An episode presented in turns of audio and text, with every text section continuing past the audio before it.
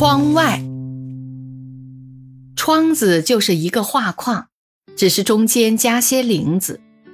从窗子望出去，就可以看见一幅图画。那幅图画是严是痴是雅是俗是闹是静，那就只好随缘。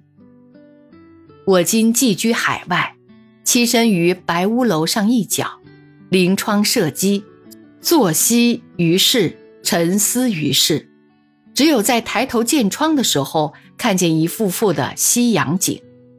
现在写出窗外所见，大概是近似北平天桥之大金牙的拉大片吧。白屋是地地道道的一座刷了白颜色油漆的房屋，既没有白毛覆盖，也没有外露木材，说起来好像是《韩诗外传》里所谓的“穷巷白屋”。其实只是一座方方正正的、见棱见角的美国初期形式的建筑物。我拉开窗帘，首先看见的是一块好大好大的天，天为盖，地为鱼。谁没有见过天？但是，不，以前住在人烟稠密、天下第一的都市里，我看见的天仅是小小的一块，像是坐井观天。迎面是楼，左面是楼，右面是楼，后面还是楼。楼上不是水塔就是天线，再不然就是五色缤纷的晒洗衣裳。井底蛙所见的天只有那么一点点。白屋地是荒僻，眼前没有遮挡，尤其是东边隔街是一个小学操场，绿草如茵，偶然有些孩子在那里蹦蹦跳跳。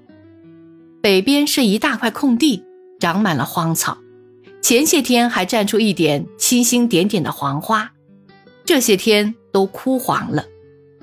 枯草里有几株参天的大树，有丛有风，都直挺挺稳稳地伫立着。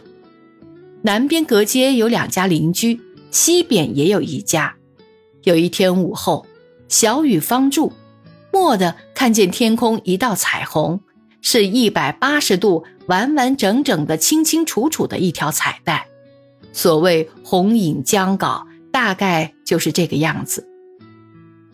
红霄雨雾的景致，不知看过多少次，却没看见过这样规模壮阔的红。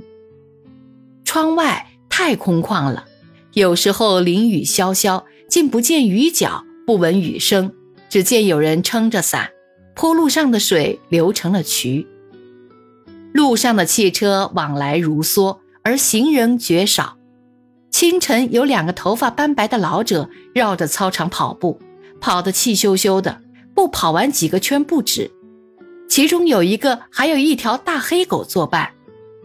黑狗除了运动健身之外，当然不会轻易放过一根电线杆子而不留下一点痕迹，更不会不选一块芳草鲜美的地方施上一点肥料。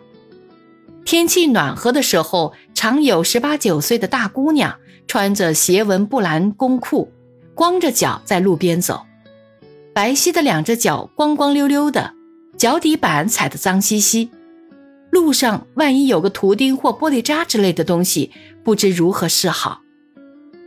日本的舞者小鹿石笃曾经说起，传有九米仙人者因陶琴入山苦修成道，一日。腾云游经某地，见一浣纱女，足金甚白，目眩神驰，凡念顿生，飘忽之间已自云头跌下。我不会从窗头跌下，因为我没有目眩神驰。我只是想，裸足走路也算是年轻一代之反传统、反文明的表现之一。以后恐怕还许有人要手脚并地爬着走。或索性倒竖蜻蜓，用两只手走路，岂不更为彻底、更为前进？至于长头发、大胡子的男子，现在已经到处皆是，甚至我们中国人也有沾染这种习气的习俗，宜人宜至于此。星期四早晨清除垃圾也算是义警，这地方清除垃圾的工作不由官办，而是民营。各家的垃圾储藏在几个铅铁桶里，上面有盖儿。到了这一天，则自动送到门前带去。拉起车来，并没有八音琴乐，也没有叱咤吆喝之声，只闻稀里哗啦的铁桶响。车上一共两个人，一律是彪形黑大汉，一个人搬铁桶往车里攒，另一个司机也不闲着，车一停下，他也帮来搬，并且两个人都用跑步，一点也不从容。垃圾攒进车里，机关开动，立即压脚成为碎渣。要想从垃圾桶里捡出什么瓶瓶罐罐的分门别类的，放在竹篮里挂在车厢上，已无可能。每家月纳清洁费两元七角钱，包商叫苦，要求各家把铁桶送到路边，节省一些劳力，否则要加价一元。公共汽车的一个招呼站就在我的窗外。车里没有车长，当然也就没有晚娘面孔。